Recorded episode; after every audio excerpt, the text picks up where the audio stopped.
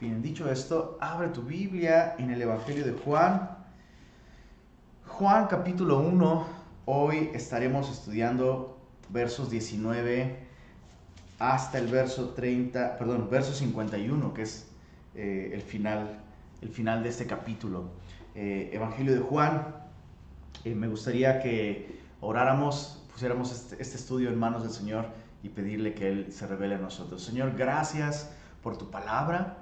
Gracias porque has dejado para nosotros suficientes evidencias de quién eres tú, Señor. No solo en la historia, no solo en, incluso en tu palabra, Señor, que es inspirada, Señor, infalible, perfecta, pero además, Señor, has dejado tus rastros en la historia de cada persona que desde hace dos mil años te conoció, Señor y, esa evidencia y ese testimonio de quién eres tú, Señor, ha llegado hasta nosotros una persona a la vez, Señor. Tu luz, tu luz, Señor, prevaleció sobre las tinieblas. Las tinieblas no prevalecieron sobre ti, sobre tu luz, sobre tu testimonio. Y te damos gracias, Señor, porque hoy podemos no solo responder a ti con nuestra confianza, Señor, y nuestra adoración, sino podemos perseverar en conocerte y reconocemos esta mañana, Señor, que aún necesitamos conocerte mucho más. No importa si tenemos 10 años o 20 años de cristianos.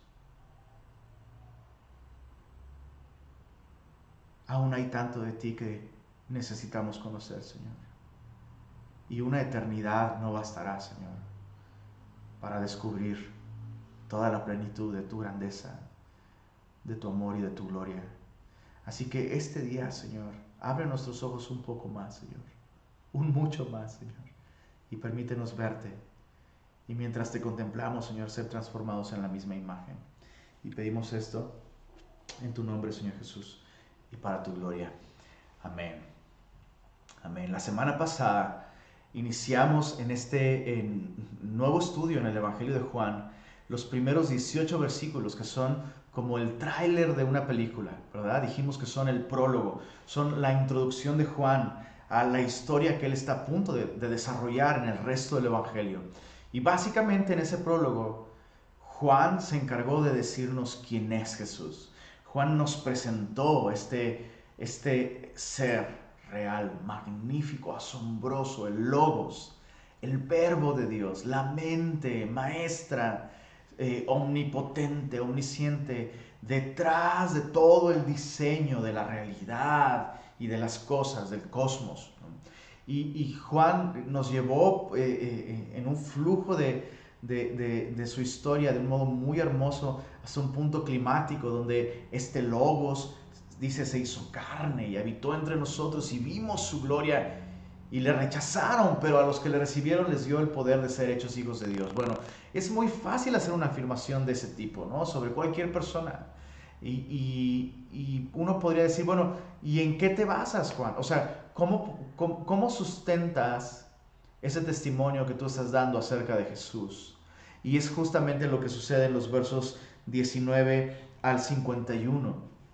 Juan describe el testimonio no solo de él, sino el testimonio de todos aquellos que interactuaron con Jesús y que dan el mismo testimonio acerca de quién es Jesús. Y, hay un patrón, a lo largo de toda esta sección, versos 19 al 51 del capítulo 1 de Juan, hay un patrón. Jesús se revela la vida de una persona y esta persona va y da testimonio a otra persona y entonces esta otra persona viene a Jesús y ve y contempla y estudia y toma su propia decisión y confía en Jesús. Y entonces esta, otra persona va y le cuenta a otra persona y esa otra persona escucha y luego viene y ve. Y eso es exactamente lo que está sucediendo aquí en los versos 19 eh, al 51. Esa es una sección en la que vemos que Juan no es el único que dio ese testimonio.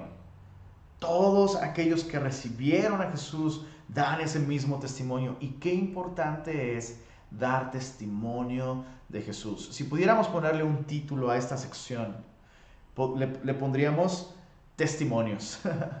testimonios. Ven y ve. Los testimonios de aquellos que eh, eh, pudieron contemplar a Jesús de la misma manera en la que Juan lo hizo. Y estaba pensando en esta frase que alguna vez escuché, que el cristianismo, el cristianismo es como la gripa. Tienes que tenerlo para poder contagiarlo. Tienes que tenerlo para poder darlo. Y estaba pensando en cómo ahora, con todo esto del coronavirus y todo lo que está sucediendo, ahora todo el mundo trae cubrebocas, ¿no? Y el cubrebocas es para qué? Para evitar que alguien se contagie en caso de que tú tengas, ¿no? Reduce muchísimo el riesgo de contagio. Y pienso que espiritualmente hablando, los cristianos usamos mucho cubrebocas desde hace mucho tiempo atrás, porque no damos testimonio de Jesús. Bueno, Dios no quiere que uses cubrebocas en ese sentido. Sí usa cubrebocas al salir, cubrebocas literal y físico, pero no cubras tu boca para, para, para negar el testimonio de Jesús. Veámoslo. El primer testimonio que vemos aquí es el testimonio de Juan el Bautista, capítulo 1, verso 19 al verso 34. Dice así, este es el testimonio de Juan. Cuando los judíos enviaron de Jerusalén sacerdotes y levitas para que le preguntasen, ¿tú quién eres? Y mira qué peculiar, confesó y no negó, sino confesó, yo no soy el Cristo. Y le preguntaron, ¿qué pues? ¿Eres tú Elías? Dijo, no soy. ¿Eres tú el profeta? Y él respondió, no. Le dijeron, pues ¿quién eres? Para que demos respuesta a los que nos enviaron. ¿Qué dices de ti mismo? De pronto vemos a los fariseos y vemos a los sacerdotes. No sé si te pasa, y por eso te digo que me gustaría tener este aparato de los Men in Black para borrarte la memoria y que vieras la historia de un modo fresco, ¿no? Pero normalmente vemos a los fariseos entrar en la escena y de inmediato nos, podemos, nos ponemos en modo abucheador, ¿no? ¿no? Pero, hey, esto es algo bueno. O sea, ellos eran los encargados de la dirección espiritual de la nación. Ellos tenían la responsabilidad de ir y, ver a este rarísimo personaje que está predicando en el desierto, la gente se está bautizando, algo muy extraño porque realmente los judíos practicaban bautizos en el sentido de lavamientos. ¿no? La Biblia nos dice que incluso lavaban todo tipo de cosas, hasta lechos. O sea, imagínate bautizar tu cama, ¿no? Pero bueno, e, e, era una cuestión ritualística.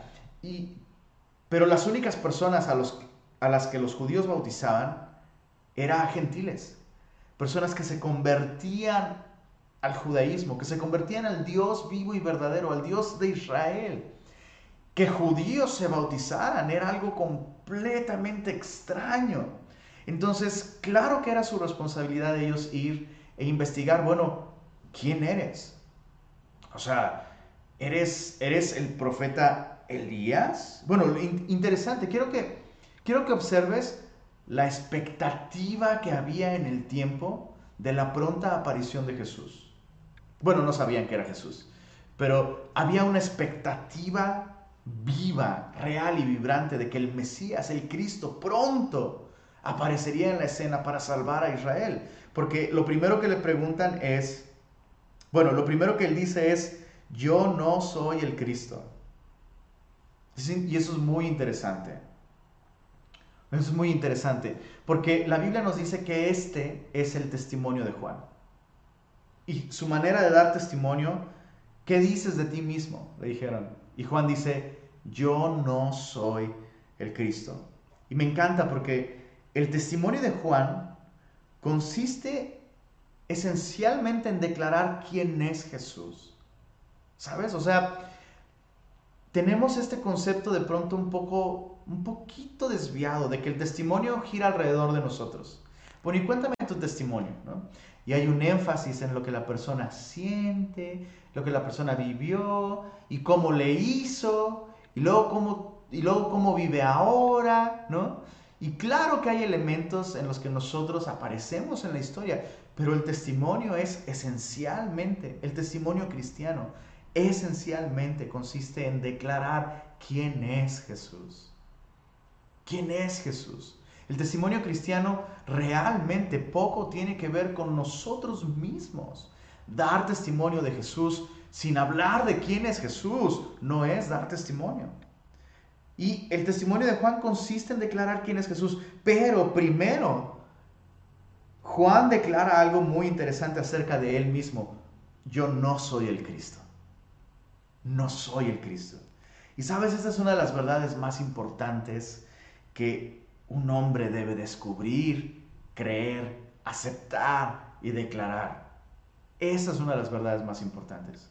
Que en el trono hay un cielo, perdón, en el cielo hay un trono y en el trono hay uno sentado. Y no soy yo. No soy el Cristo, no soy el Rey, no soy aquel que puede transformar vidas, no soy aquel que puede salvarte, yo no soy aquel. A la hora de dar testimonio, qué importante, qué importante es asegurarnos de que la gente no está poniendo sus ojos en nosotros, en cómo le hicimos, en cómo le hacemos, sino en quién hemos confiado. A la hora de dar testimonio, qué importante es decir, yo no soy el Cristo. Yo no tengo las respuestas. Yo no lo sé todo. Yo no, o sea, tú necesitas a Jesús. Yo no soy el Cristo. Me encanta porque mira las respuestas de Juan. Confesó y no negó. Yo no soy el Cristo. Luego le preguntan, ¿eres Elías? Y su respuesta es más corta. No soy.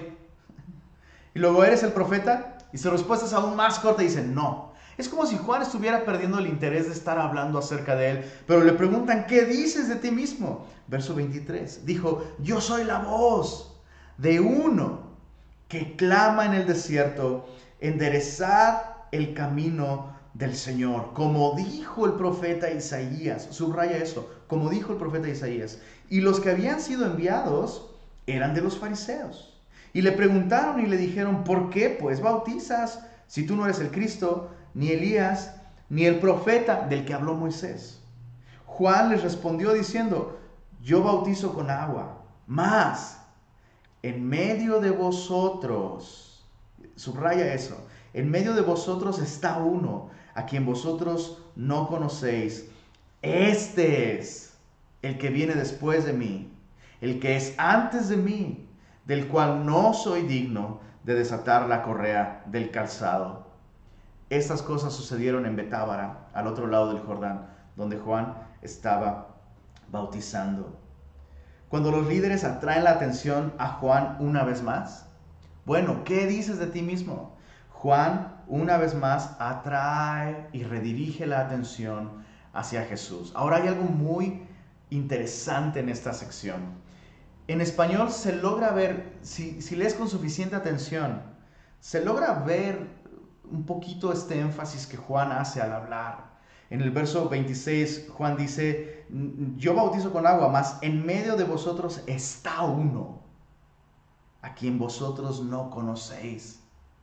Y en el griego es muy enfático. De hecho, algunos comentaristas sugieren que su primera respuesta en el verso 20, yo no soy el Cristo, eh, en griego da la idea de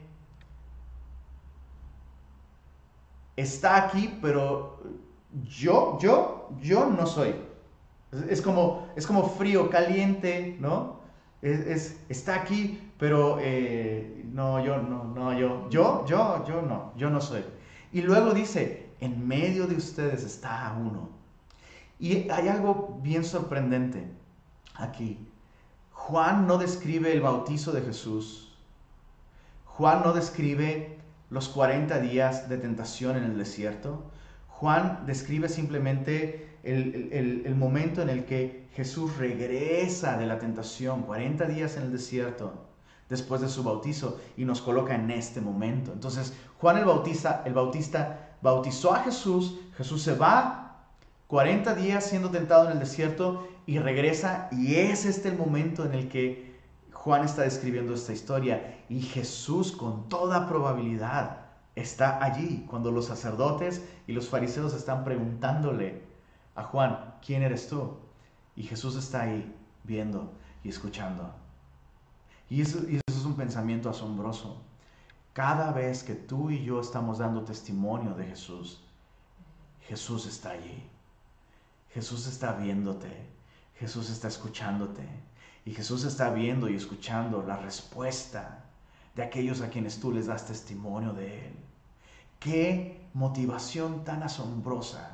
Al, menos para mí es motivador saber que cuando doy testimonio de Él, Él está allí, por medio de su Espíritu, Él está allí, observando de qué manera tú y yo vamos a dar testimonio acerca de Él.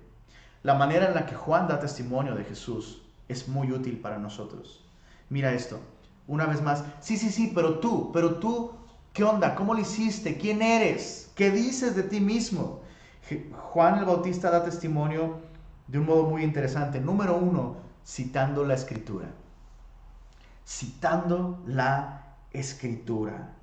Yo soy la voz de uno que clama en el desierto. Enderezad el camino del Señor, como dijo el profeta Isaías. Juan lo que está haciendo es citar Isaías capítulo 40 los sacerdotes, los religiosos de su época sabrían exactamente de qué estaba hablando Juan.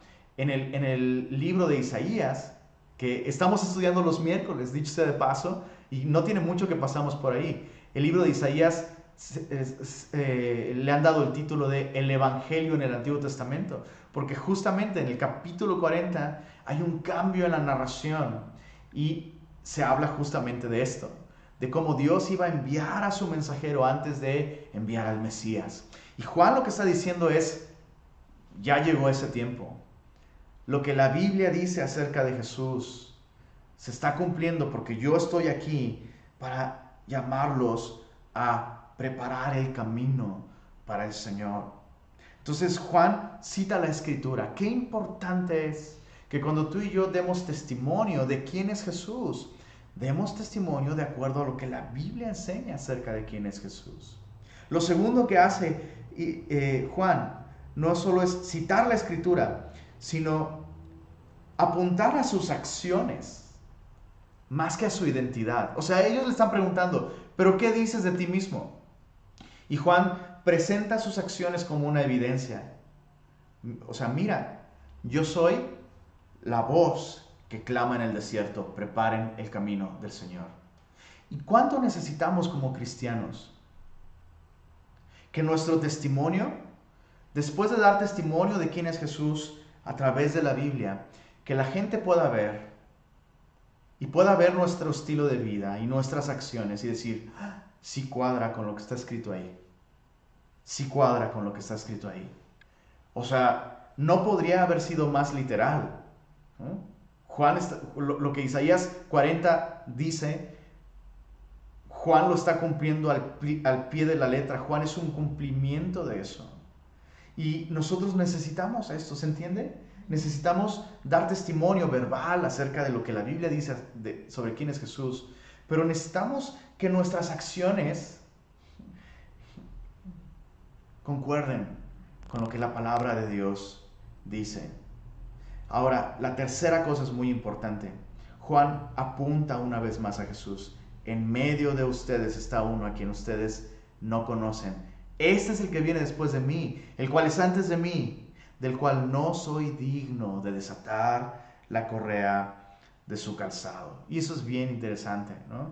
Juan no se considera digno de realizar la tarea más baja y más vil Déjame parafrasear, ¿ok? Voy a parafrasear lo que Juan está diciendo aquí. Del cual no soy digno de limpiar las tuberías de su casa.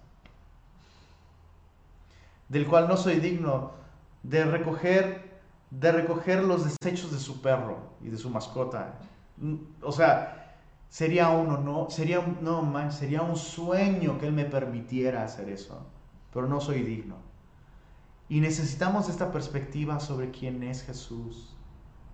Necesitamos entender el privilegio tan grande que es poder servirle, poder adorarle, poder conocerle. El privilegio que es ser parte de su iglesia. El privilegio que es poder pasar tiempo con Él. O sea, Todos los que están escuchando a Juan saben que lo que Juan está diciendo es real. Para él sería un privilegio, sería un privilegio servirle de una manera tan vil ante los ojos de otros. Y eso dice mucho acerca de quién es Jesús realmente. Entonces, Juan da testimonio eh, diciendo quién no es, no soy el Cristo. Tú necesitas eso al dar testimonio. Necesitas la humildad para reconocer que tú no puedes transformar a las personas, tú no puedes cambiar a las personas, tú no puedes convencer a las personas porque tú no eres el Cristo. Tú no eres el que puede hacer nuevas todas las cosas. Tú no eres el que puede renovar la mente y dar un nuevo corazón. Tú no, tú no eres. Pero sí puedes dar testimonio acerca de, de aquel que sí puede hacerlo. ¿Cómo? Cita la escritura. Asegúrate de que tu vida sea congruente con lo que la Biblia dice. Y apunta a Jesús. Apunta a Jesús. Viviendo con el gozo de entender que es un privilegio servirle, ser parte de su iglesia, adorarle, pasar tiempo con Él, conocerle a través de su palabra. Verso 29, el siguiente día, y eso es interesante porque el Evangelio de Juan no es estrictamente cronológico, pero hay porciones en las que Juan describe ciertos días consecutivos, y esta es una sección de esas. Juan está describiendo el día 1, por así decirlo, ¿no? Cuando Jesús regresa del desierto, regresa nuevamente a donde está Juan, y es lo que acabamos de leer. Pero luego Juan recuerda, siendo muy anciano, recuerda al día siguiente, ¿ok? Esto sucedió al día siguiente. Juan vio a Jesús que venía a él y dijo, he aquí el Cordero de Dios que quita el pecado del mundo. Este es, y hay varias veces en toda esta sección en las que se repite esta palabra, esta expresión, es este. Este es, este es. Y en eso consiste el testimonio. En decir, hey, es Jesús. Tienes que venir a Jesús. Tienes que confiar en Jesús. Es Él. Este es aquel de quien yo dije, después de mí viene un varón, el cual es antes de mí, porque era primero que yo. Y mira lo que dice el verso 31. Yo no le conocía, mas para que fuese manifestado a Israel. Por esto vine yo bautizando con agua. También dio Juan testimonio diciendo, vi al Espíritu que descendía del cielo como paloma y permaneció sobre él. Y, Juan repite esta palabra, y yo no le conocía. Pero el que me envió a bautizar con agua, aquel me dijo, sobre quien veas descender el Espíritu y que permanece sobre él, ese es el que bautiza con Espíritu Santo. Y yo le vi y he dado testimonio de que este es el Hijo de Dios. Llama mucho la atención que Juan dijera, yo no le conocía. Pero ¿a qué se está refiriendo? Recordemos que Juan era de hecho primo de Jesús. Recordemos que Elizabeth esposa de Zacarías, los papás de Juan el Bautista, estaba embarazada cuando, eh, cuando María le visita. Cuando María se, se, entera de que Dios va a usarla para traer al Mesías, ¿recuerdas? Y, y, y, Dios obra esta concepción virginal, milagrosa en María. María lo que hace es ir a visitar a su prima Elizabeth porque oyó que ella también había, se había embarazado, ¿no? y, realmente ellos eran primos. Juan el Bautista y Jesús eran primos. Entonces, aunque ignoramos, ignoramos las extensiones de la dinámica familiar que había entre ellos, es obvio que sí se conocían. Pero ¿a qué se refiere con yo no le conocía? Bueno, hay algo increíble aquí. Juan conocía a Jesús, era su primo. Pero Juan nunca descubrió que él era el Mesías hasta que se cumplió esta señal que Dios mismo le dio. El que me envió a bautizar me dijo, sobre quien veas descender el Espíritu Santo, ese es. Y que permanece sobre él, ese es. Y Juan dice, yo no le conocía. Y sabes, hay dos maneras, hay dos maneras de conocer a Jesús. Con esta familiaridad con la que Juan le conoce sé dónde nació, conozco a sus papás, tengo la información, pero una vez que Dios me mostró quién es Él, reconozco, que no le conocía. Déjame ponerlo en términos más sencillos. Hay un discipulado. Eh, bueno, es un libro y estamos teniendo un discipulado. Eh, todos los maestros de Club Semilla, los lunes tenemos este discipulado estudiando este libro que se llama El estilo de Jesús. Y hay una frase al principio del libro donde el autor dice, es posible tener información acerca de Jesús y no conocerle.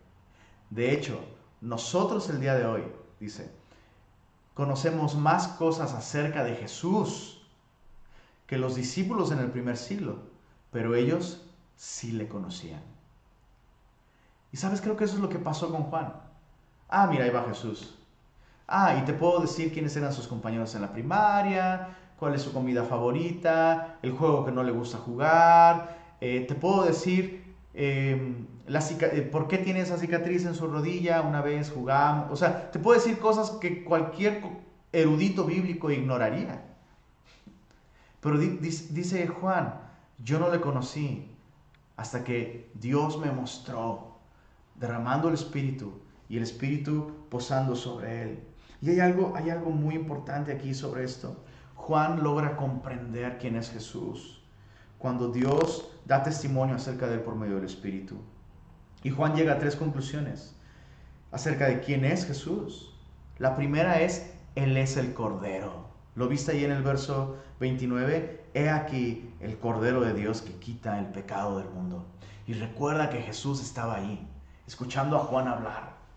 Y yo no puedo imaginar otra cosa más que Jesús incluso cerrándosele su garganta al escuchar esto. Porque cualquier persona que escuchaba esto en ese momento, el Cordero de Dios que quita el pecado del mundo, de inmediato vendrían a su mente las muertes violentas de los sacrificios del Antiguo Testamento. Pero también la promesa desde Génesis capítulo 22, cuando Abraham sube al monte de Moriah para ofrecer a su hijo, su hijo le dice, papá, aquí está la leña, aquí está el fuego, ¿dónde está el cordero? Y Abraham dice, Jehová se proveerá de cordero para el holocausto, hijo mío. Y luego suben y lo que ve Abraham es un carnero, no un cordero, para que nadie diga que se cumplió esa palabra ese mismo día, porque esa promesa se cumplió en Jesús. Jesús es el cordero de Dios que quita el pecado del mundo. A diferencia de los sacrificios del Antiguo Testamento que cubrían el pecado del mundo, Jesús quita el pecado del mundo. El testimonio de Juan sobre quién es Jesús deja claro que su misión es morir por nuestros pecados. Qué difícil es que logremos aprender esto y admitir esto y reconocer esto nuestro más grave problema es el pecado. Tu más grave problema no son tus vecinos, tu más grave problema no es tu cónyuge, ni tu suegra. Nuestro más grande problema no es el coronavirus, eh, el fracaso del sistema de gobierno y la política. Y, nuestro más grave problema es el pecado. Y Cristo vino al mundo como el Cordero de Dios para quitar el pecado del mundo.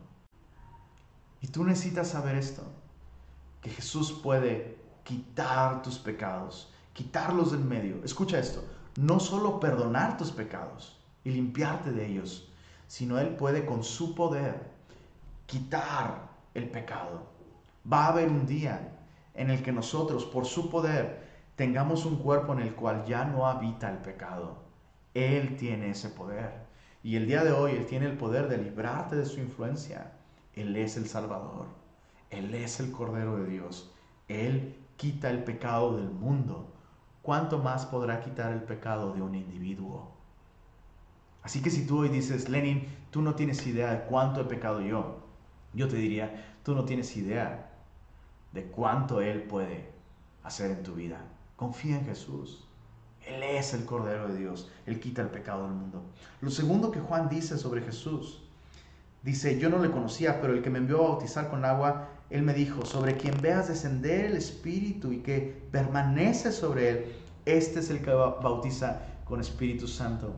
Y la segunda imagen que Juan pinta sobre Jesús ya no es del Cordero de Dios, sino es la rama de olivo sobre la que posa el Espíritu. ¿A qué me refiero con la rama de olivo? Bueno, en, el libro de Génesis, eh, cuando la Biblia describe el diluvio, ¿recuerdas? Dios derramó un diluvio por 40 días y 40 noches para destruir la vida en la tierra a causa de la maldad del hombre y salvó a una familia, eh, Noé y su familia. Noé construyó esta arca, ¿recuerdas? Y después de que terminó de llover, Noé envió algunas aves para, para saber si ya habrían descendido las aguas en algún momento, en algún punto del planeta. Pero eh, envió finalmente una paloma porque las otras aves no, no volvieron. Y fue la paloma y regresó con una rama de olivo, porque evidentemente ya había un lugar donde la paloma podía reposar y cortó esa rama de olivo y la llevó como un testimonio. ¿Como un testimonio de qué? De que iniciaba una nueva oportunidad para la humanidad, de que había esperanza, de que Dios había traído tiempos de nuevos comienzos para el hombre. Y eso es, eso es lo que Juan está viendo. Al ver al Espíritu reposar sobre él, así como esa paloma pudo reposar sobre el fruto de una nueva era para el hombre. Jesús es un símbolo de eso, de que Dios a través de Jesús nos ofrece un nuevo comienzo. Y la última imagen que Juan da de él es, Él es el Hijo de Dios. Él es el Hijo de Dios. Es más que un hombre. Jesús no es un buen hombre, Jesús no es un gran iluminado, Jesús es el Hijo de Dios. Bueno, ese es el testimonio de Juan. Pero ahora veamos, verso 35, el día siguiente, dice así, el siguiente día, otra vez estaba Juan y dos de sus discípulos. Y mirando a Jesús que andaba por allí, dijo, he aquí el Cordero de Dios. Me encanta como Juan, una vez que descubre quién es Jesús, él es el Cordero de Dios. Juan no cambia su mensaje. Pareciera que cada vez que ve a Jesús, las palabras que salen de sus labios es, Él es el Cordero de Dios. Dice el verso 37, le oyeron hablar los dos discípulos y siguieron a Jesús. Y eso es tan interesante, porque Juan, que tiene todo este grupo de discípulos, Juan ha estado dando testimonio de él desde hace mucho tiempo atrás. Lleva varios días Juan dando testimonio acerca de Jesús. Y finalmente en el, bautismo, de Jesús, Juan da testimonio de él. Y ahora cuando vienen los fariseos, y luego al día siguiente cuando Jesús lo vuelve a ver, y los discípulos están escuchando a Juan una y otra vez. Pero es hasta ahora que dos de esos discípulos oyeron una vez más a Juan decir estas palabras y siguieron a Jesús.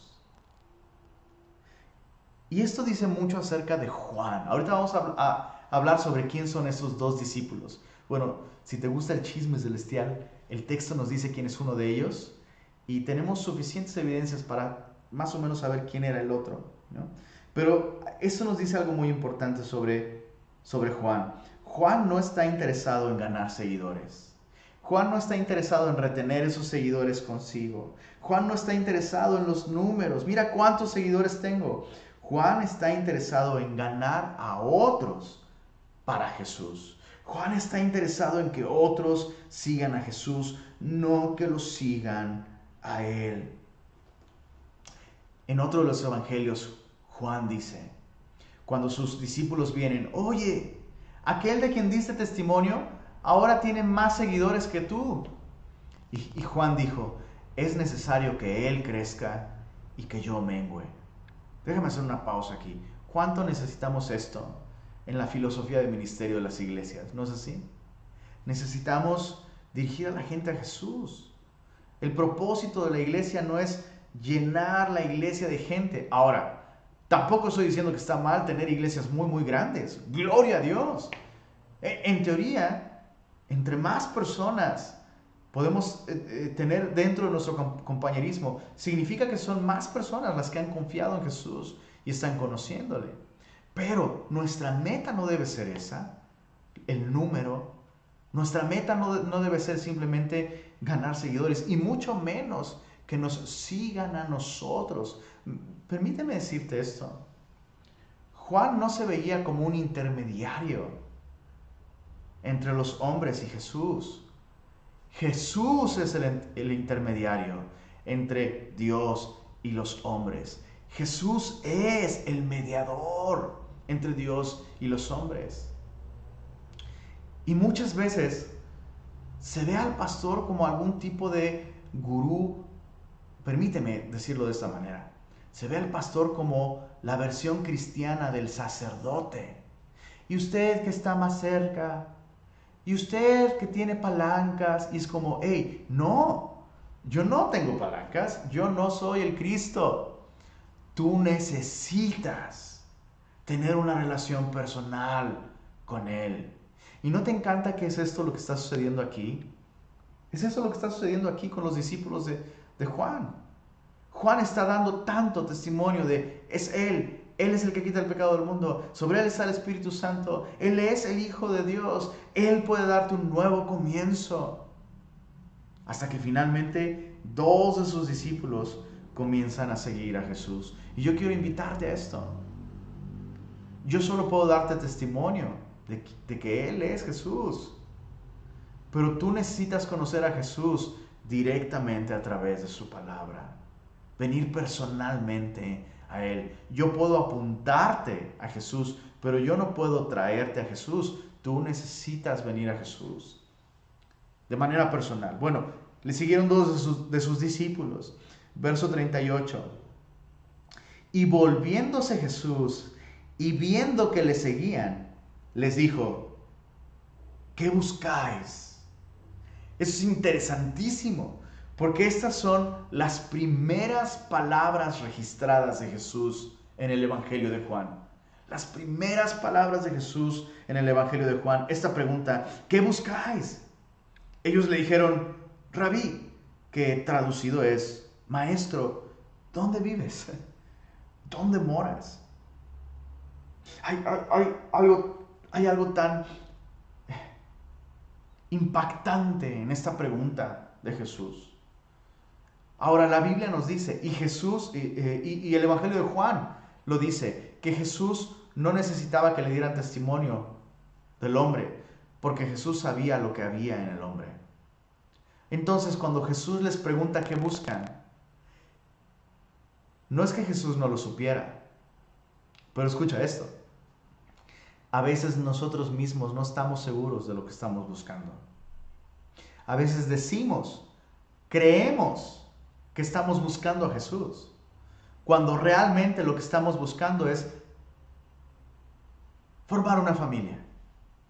Ah, eh, Jesús puede darme una familia, entonces busco a Jesús. Y Jesús voltea. ¿Y puedes imaginar esta escena? Ellos van detrás de Jesús. Jesús voltea, los mira a los ojos y les dice, les dice, ¿qué buscas? Y yo quisiera que tú imaginaras a Jesús mirándote a los ojos en este mismo instante y preguntándote, ¿qué buscas? ¿Realmente qué buscas? ¿Buscas que yo te dé una familia, un matrimonio feliz? ¿Buscas que yo te dé éxito? ¿Buscas que yo te dé ¿Qué? ¿Que te dé qué cosa? Felicidad, tranquilidad, seguridad. Ahora, ninguna de esas cosas es, es, mala. ¿Estás de acuerdo? Ninguna de esas cosas es mala. Pero ¿será eso realmente lo que debiéramos estar buscando? A veces buscamos cosas de Jesús, pero no estamos buscando a Jesús. Y Jesús hace esta pregunta no porque Él no sepa lo que están buscando, pero ellos necesitan saber qué estaban buscando. ¿Qué estás buscando tú? Solo puedo decirte que aquello que buscas es algo secundario a lo que Jesús puede darte. Jesús quiere borrar tus pecados, reconciliarte con Dios y darte una vida nueva. Bueno, esta sigue siendo la pregunta de Jesús a un mundo perdido. ¿Qué es lo que estás buscando? Eh, ellos le contestan, eh, Maestro, ¿dónde vives? Jesús les dijo, vengan y vean, venid y ved. Y esta sigue siendo la invitación de Jesús. Ven, ven y ve. Fueron y vieron dónde moraba y se quedaron con él aquel día porque era como la hora décima. Eh, los comentaristas discuten mucho sobre si se está usando el sistema de horario judío o el sistema de horario, de horario romano. No importa, el punto es que eh, el, contexto nos deja ver que ya era tarde, ¿no? Si se está usando el sistema de medición judío, eh, serían alrededor de las 4 de la tarde. Recuerda que en ese tiempo no había transporte público, no había alumbrado público, entonces a partir de las 5, 6 empieza a oscurecer y se vuelve peligroso caminar, transitar por las calles, entonces eh, se quedaron con él. Y, lo que a mí más me asombra es que Juan, que está escribiendo e, este Evangelio, eh, es uno de los que están aquí con Jesús, muy probablemente. El otro es Andrés. El texto nos dice que eh, uno de esos discípulos es Andrés y con toda seguridad el otro es Juan. Y Juan, pasados los años, puede recordar aquel día. Puede recordar aquel día. Puede recordar incluso la hora. El momento en el que todo cambió para él fue cuando él vino y vio a Jesús ya no a través del testimonio de Juan, sino a través de sus propios ojos. Dice el verso 40, Andrés, hermano de Simón Pedro, era uno de los que habían oído eh, a Juan y habían seguido a Jesús. Y mira esto, verso 41. Este halló, subraya esa palabra, halló primero a su hermano Simón y le dijo, subraya, le dijo, hemos hallado al Mesías, que traducido es el Cristo y le trajo, subraya, le trajo, le trajo a Jesús. Y mirándole Jesús dijo, tú eres Simón, hijo de Jonás, tú serás llamado Cefas, que quiere decir Pedro. Me encanta este efecto dominó. Juan el Bautista dice, es él. Los discípulos lo escuchan y al día siguiente es él. Lo vuelven a escuchar y al día siguiente es Él. Y finalmente ellos siguen a Jesús. Ahora Andrés ha visto. Y ahora Andrés dice, es Él. Y lo que hace Andrés es, dice ahí en el verso 41, hallar a su hermano Simón. Ahora, escucha esto. Hallar a Simón implica que tuvo que buscar a Simón. Lo que estamos viendo aquí es un acto intencional de Andrés de ir y dar testimonio a su hermano. Y eso es algo tan hermoso, tan bello. Cada vez que vemos a Andrés en el Evangelio de Juan, lo vemos trayendo a alguien a Jesús, trayendo a alguien con Jesús. La primera persona a la que Andrés trajo con Jesús es a su propio hermano, Pedro. Después traerá al muchachito en la multiplicación de los panes. Después traerá a algunos griegos que quieren conocer a Jesús. Cada vez que vemos a Andrés en el Evangelio de Juan está trayendo a alguien a Cristo. Pero Andrés buscaba a estas personas, buscaba estas oportunidades. Y tú también necesitas buscar estas oportunidades. La Biblia dice, todo aquel que busca, encuentra. Y quiero insistir en esto. Claro que hay personas que tienen un don, una habilidad muy especial y natural, pero, pero, todos nosotros tenemos el llamado y el privilegio de dar testimonio a otros de Jesús. Especialmente, ¿me permites decirlo? Especialmente a los que están cerca de nosotros.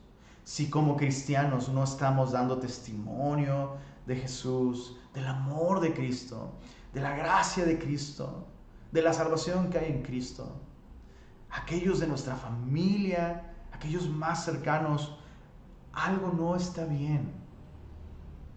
¿Qué sucede cuando tú descubres un lugar para comer asombroso? O cuando pruebas un helado así, bueno, ¿qué me dices de los helados de la sultana? Son magníficos. ¿Qué me dices del topo chico? O sea, descubres algo magnífico y quieres compartirlo con otros. Me pregunto si la falta de testimonio, si, esa falta de iniciativa, de intencionalidad, se debe a que tal vez no hemos contemplado con claridad cuán magnífico es Jesús, cuán glorioso es Jesús. Andrés buscó a Simón, buscó estas oportunidades. Y, mira el encuentro. Este es el primer, o sea, tú nunca sabes, escucha esto. Tú no sabes si la persona a la que le estás dando testimonio de Jesús es la persona que más bendición va a traer a otros y a la iglesia. O sea, Pedro se va a volver una bendición enorme para la propia nación de Israel y para la iglesia. Y Andrés no lo sabía. Y Pedro menos. Este es el primer encuentro entre Pedro, entre Pedro y Jesús. Y oh, qué historia tienen Pedro y Jesús. Hay muchas cosas sucediendo entre ellos todo el tiempo en el Evangelio. De hecho, Pedro se va a volver eh, uno de los discípulos más íntimos de Jesús, incluso más, más que Andrés. Va a ser parte de este grupo de tres, eh, los tres más cercanos de Jesús. Andrés le trajo a Jesús. Y mira las palabras de Jesús a Pedro. Tú eres, ya lo viste ahí en el verso 42, tú eres y tú serás. Tú eres Simón, todos te conocen como Simón. Escuchan Simón y saben viene a su mente una imagen, un concepto, pero tú serás, serás Cefas, que quiere decir Pedro, que quiere decir roca, lo cual nos habla de estabilidad, de firmeza. Y me encanta cómo Jesús es capaz de ver lo que somos el día de hoy. Jesús no niega lo que somos el día de hoy. Imperfectos, débiles, em, fluctuantes, explosivos, temperamentales, como Pedro, ¿no? En un momento es súper valiente, en otro momento eh, está cobardado. Pedro es todo menos una roca, pero él será eso. Tú eres Simón, pero tú serás esto otro. Y Jesús está viendo la historia completa de Pedro y Jesús está viendo el final. Jesús está viendo el producto terminado. Serás una roca. Y van a pasar muchas cosas en el intermedio. Vas a intentar convencerme de que no es necesaria la cruz. No, jamás eso te acontezca. Y voy a tener que decirte, apártate de mí, Satanás. Vas a cortar la oreja de Malco en, en Getsemaní. Vas a negarme tres veces. Vas a dudar del testimonio de las mujeres cuando yo resucite. Vas a intentar volver a tu antigua vida pescando vas a decirme tres veces, no, cuando yo baje el lienzo con todos estos animales que no son kosher. Vas a necesitar la reprensión de Pablo públicamente cuando te deslices hacia el legalismo otra vez. Pero vas a morir dando testimonio de mí. Cuando seas viejo vas a extender tus manos. Te llevarán a donde no quieres. Y de esa manera me glorificarás. ¿No es, asombrosa la paciencia, la fidelidad de Cristo? ¿Cuántas cosas están sucediendo aquí? Verso, verso 43. El siguiente día. Parece que Juan tiene en su mente muy claros esos, esos días. El siguiente día quiso Jesús ir a Galilea y halló a Felipe y le dijo, sígueme. Y aquí se rompe el patrón. Porque aquí Jesús directamente le hace un llamado a esta persona. No tenemos, de todos los demás, sabemos que hay un trasfondo, hay un contexto, ¿no? Eh, unos eran discípulos de Juan, otros trabajaban juntos, pero de aquí eso es algo muy extraño. Y, y el texto nos dice que Jesús quiso ir a Galilea y halló a Felipe y le dijo, sígueme. Y Felipe era de Bethsaida, la ciudad de Andrés y de Pedro, y Felipe halló a Natanael, lee conmigo esto, halló a Natanael y le dijo, hemos hallado a aquel de quien escribió Moisés, a aquel a quien apuntan las escrituras, aquel a quien las profecías apuntan. Hemos hallado aquel de quien escribió Moisés en la ley, así como los profetas a Jesús, el hijo de José, de Nazaret. Natanael le dijo, ¿de Nazaret puede salir algo de bueno? Le dijo Felipe, ven y ve. Es cómico como, como eh, Felipe le dice a Natanael, hemos hallado, hemos hallado a aquel. Pero versos antes nos dice la Biblia que Jesús halló a Felipe. Jesús halló a Felipe, pero luego Felipe dice, hemos hallado a aquel. Bastante cómico. Eh, realmente es Jesús quien lo buscó.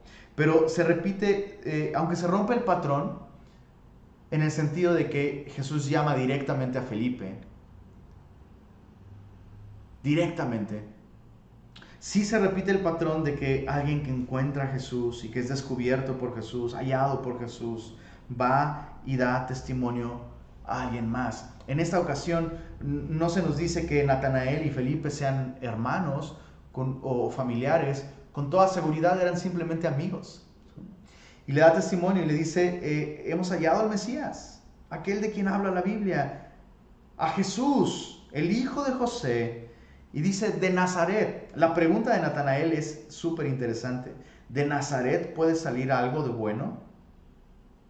¿Por qué? Eh, porque Nazaret era un lugar insignificante. O sea, cuando cuando, cuando Natanael pregunta si puede salir algo de bueno, no es porque Nazaret fuera un, lugar, eh, un lugar corrupto o, un lugar terrible, sino simplemente es un lugar, o sea, Nazaret nunca, no es mencionado ni una sola vez en el Antiguo Testamento, ningún profeta, ningún rey, eh, ningún juez, ninguna persona importante en el plan de Dios salió de Nazaret. Y entonces él pregunta, ¿puede salir algo bueno de allí? Y mira la sabiduría con la que Natanael le da testimonio a Felipe. Ven y ve. Ven y ve. Ven y descúbrelo. Eh, eh, Natanael no discutió con Felipe su aversión eh, por Nazaret. Solo le dijo, ven y ve versos 47 al 51 dice así. Cuando Jesús vio a Natanael que se le acercaba, dijo de él, he aquí un verdadero israelita en quien no hay engaño. Y eso es, eso es muy sorprendente. Jesús está impactado por un aspecto del carácter de Natanael. ¿Notaste ahí la manera en la que Jesús se refiere a él, un verdadero israelita en quien no hay engaño. Por ponerlo, por ponerlo de otra manera, es alguien sin máscaras. Lo que ves es lo que hay. Lo que ves es lo que él es. Es alguien sin máscaras, alguien sin engaño. ¿Y cuánto necesitamos eso? especialmente al acercarnos a Jesús. Es, es, terrible que entre, entre hermanos en Cristo, en la iglesia, estemos maquillando y usando máscaras. Y, y déjame aclarar algo. Creo que todos lo hacemos muchas veces. En mayor o en menor medida, todos cubrimos y ocultamos cosas, ¿no? Todos usamos filtros, filtros de Instagram en la vida real, Queremos que nos vean de una mejor manera. No queremos que vean nuestras imperfecciones, no queremos que sepan eh, con lo que luchamos.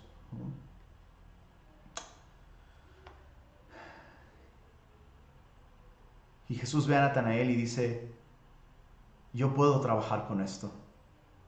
Me encanta cuando alguien se acerca a mí y se acerca sin máscaras. Y una vez más, espiritualmente hablando, quiero que pienses esto. ¿De qué provecho nos es ser parte de una comunidad llamada la iglesia? ¿De qué provecho nos es venir al Señor, leer nuestra Biblia? ¿De qué provecho nos es si estamos usando máscaras y no estamos admitiendo las luchas que tenemos, los pecados con los que estamos batallando, las ideas que, que tenemos, o sea, nuestras debilidades, nuestra vulnerabilidad, si estamos ocultando todo eso. O sea, es como ir al peluquero y ponerte una gorra y no quitártela. ¿De qué, de qué beneficio va a hacer eso? Y tal vez tú estás así por hace mucho tiempo. Dices, pues sí, pues voy a la iglesia y sí, pues sí, me reúno, y pues sí, pero pues no, no, no, no siento que funcione. A mí no me funciona. Pues quítate la máscara. Quítate la máscara. Ningún otro lugar en el mundo es más seguro para alguien de quitarse su máscara y venir tal como es, sino ante Jesús. Él ya te conoce como eres. Él ya te conoce como eres. Eh, y Natanael viene y, viene y, Jesús dice, este es un verdadero israelita. Alguien que verdaderamente puede ser gobernado por Dios. Recuerda que eso significa Israel, gobernado por Dios. Es alguien que sí puede ser gobernado por Dios porque no está usando máscaras. No hay engaño en él. Es tan desafortunado. Solo quiero decir esto, pero es tan desafortunado la, frecuencia con la que los cristianos mienten entre cristianos y ocultan cosas y se esconden y piensan que, no sé, no sé, no sé qué se piensa, pero hay libertad en Cristo. Qué, qué increíble libertad venir al Señor tal como somos, ¿verdad? Verso, verso 48. Le dijo Natanael, ¿de dónde me conoces? Respondió Jesús y le dijo, antes antes que Felipe te llamara, cuando estabas debajo de la higuera, te vi. Y yo creo que este antes puede aplicar aún más atrás, antes de que fueras formado en el vientre, antes de la fundación del mundo. Te predestiné en amor para que fueras adoptado por medio del pago de mi sacrificio en la cruz. Antes te conocí y desde el principio desde el principio vi todo tu caminar. Y desde el principio no hay nada que tú hagas que, que, me pueda sorprender a mí, porque yo te vi, te vi. Respondió Natanael y le dijo, Rabí, tú eres el Hijo de Dios, el Rey de Israel. Respondió Jesús y le dijo, porque te dije, te vi debajo de la higuera, ¿crees? Cosas mayores que estas verás. Y le dijo, de cierto, de cierto os digo, de aquí en adelante, ahora Jesús le está hablando a todos, no solo a Natanael. Probablemente ahí está Andrés, ahí está Pedro, ahí está Juan, ahí está Felipe, ahí está Natanael, ya tiene un grupo de discípulos y ahora se dirige a todos. De cierto, de cierto os digo, de aquí en adelante veréis el cielo abierto y a los ángeles de Dios que suben y descienden sobre el Hijo del Hombre. Juan, Jesús, perdón, está haciendo referencia a una historia de Génesis capítulo 28, donde Jacob, el, patriarca, el padre de, de la nación de Israel, huyendo de casa, huyendo de su casa, de su hermano Saúl, se acuesta en un lugar pone una piedra por cabecera, de piedra de ser la cama, y de piedra la cabecera, pone una, una piedra de cabecera, se acuesta ahí y tiene una, una visión impresionante. Y resulta que ese lugar donde estaba esa piedra, allí descansaba una escalera que subía hasta el cielo y él tuvo esta visión donde vio el cielo abierto y ángeles de Dios que subían y que bajaban sobre esa escalera. Lo que Jesús está diciendo es, yo soy esa escalera. Yo soy la escalera al cielo. Yo soy ese acceso al cielo. La única manera, la única manera de tener acceso a la eternidad, de tener acceso a Dios, la única manera, el único acceso, soy yo. Y, eso es lo que ellos aprenden acerca de Jesús en toda esta historia. Para terminar, algunas cosas prácticas. Número uno, nadie viene a Jesús del mismo modo. ¿Te diste cuenta? Nadie viene a Jesús del mismo modo. Y como cristianos nosotros necesitamos aprender que cada quien viene de un modo distinto. Todos necesitan escuchar el testimonio de Jesús, pero no todos vienen y responden igual. Juan y Andrés escucharon varias veces el testimonio de Juan. No respondieron a la primera. Eh, ya estaban interesados en el Señor. Ya estaban eh, buscando algo. Eran discípulos de Juan. Y escucharon varias veces el testimonio de Juan. Y así de la misma manera, hay gente que necesita escuchar muchas veces el Evangelio. Pedro vino por el testimonio de su propio hermano. Es probable que Pedro no hubiera venido de ninguna otra manera. Jesús necesitaba el testimonio de alguien en quien él confiara, de su amado hermano. Necesitaba de alguien que literalmente le diera testimonio y lo llevara con Jesús. Y de la misma manera, quiero decir esto, el modo más efectivo de predicar el Evangelio es de esta manera relacional. Mucha, mucha más gente conoce al, Señor Jesús por medio del testimonio de algún amigo o algún familiar que por el testimonio de un predicador. Claro, eso tiene su lugar. Gloria a Dios por los evangelistas, por los predicadores. Gloria a Dios por la tecnología, los videos, los tratados evangelísticos. Pero, pero, el verbo se hizo carne y habitó entre nosotros y vimos su gloria. Y de la misma manera, la gran mayoría de personas más efectivamente responden al testimonio de alguien cercano a quien ellos conocen. Felipe respondió al llamado directo de Jesús. y el día de hoy el Espíritu Santo da testimonio al mundo de pecado, de justicia y de juicio. Natanael fue traído a Jesús por un amigo, a pesar de sus prejuicios sobre cualquier persona que pudiera venir de Nazaret. Natanael fue traído por un amigo. Nadie viene a Jesús del mismo modo. Jesús se vale de distintas maneras para, para traer a las personas a la salvación y a la fe. Dos, necesitamos dar nuestro testimonio. En toda esta sección eso es lo que vemos. Necesitamos dar nuestro testimonio. Es inevitable conocer a Jesús y no querer darle a conocer. Quien ha visto al Cordero de Dios desea que otros le vean. Ahora, escucha esto. Claro que hay que dar testimonio acerca de Jesús. Eh, en base a la Biblia, ¿verdad? Que nuestra vida sea congruente con, con, con, con lo que decimos creer acerca de Jesús.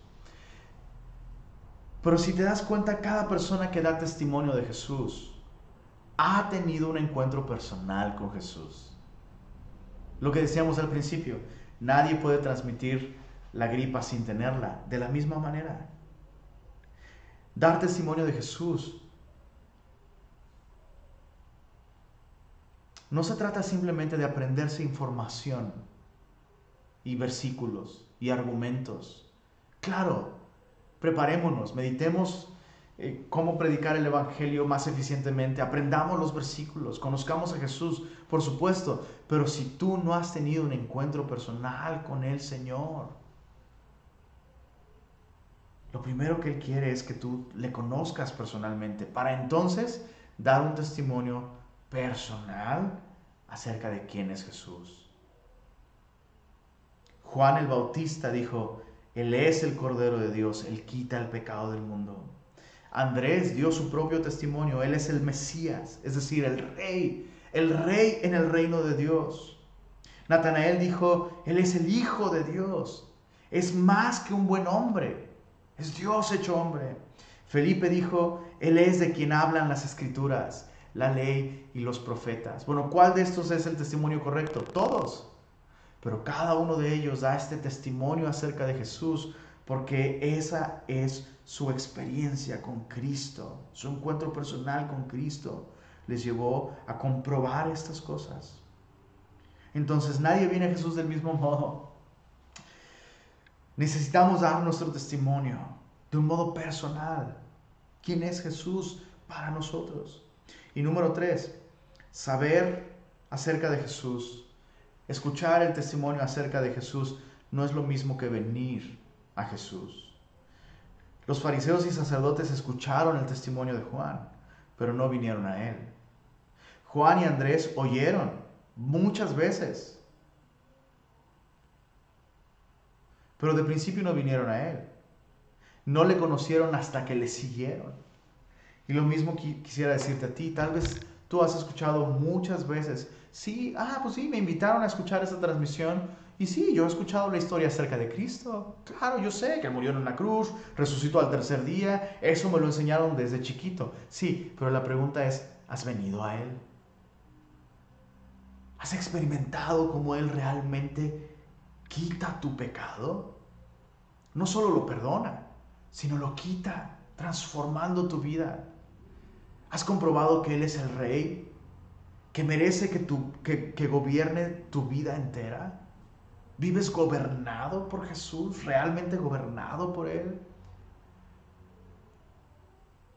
¿Has experimentado cómo Él realmente es el único acceso a la vida eterna?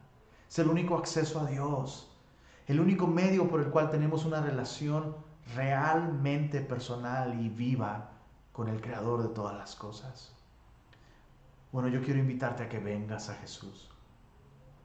Si tú quieres tomar esta decisión el día de hoy y venir y ver por ti mismo, repite conmigo esta oración. Señor Jesús, me arrepiento de todos mis pecados. Hoy leí en tu palabra que tú eres el Cordero de Dios que quita el pecado del mundo. Y te doy gracias Jesús, porque viniste al mundo no a condenarlo, sino a salvarlo por medio de tu muerte en la cruz. Yo creo que viviste una vida perfecta y sin pecado. Creo que tu sangre derramada es el pago por todos mis pecados. Y creo que resucitaste el tercer día para darme una vida nueva. Hoy te recibo como mi Señor y como mi Salvador. Amén.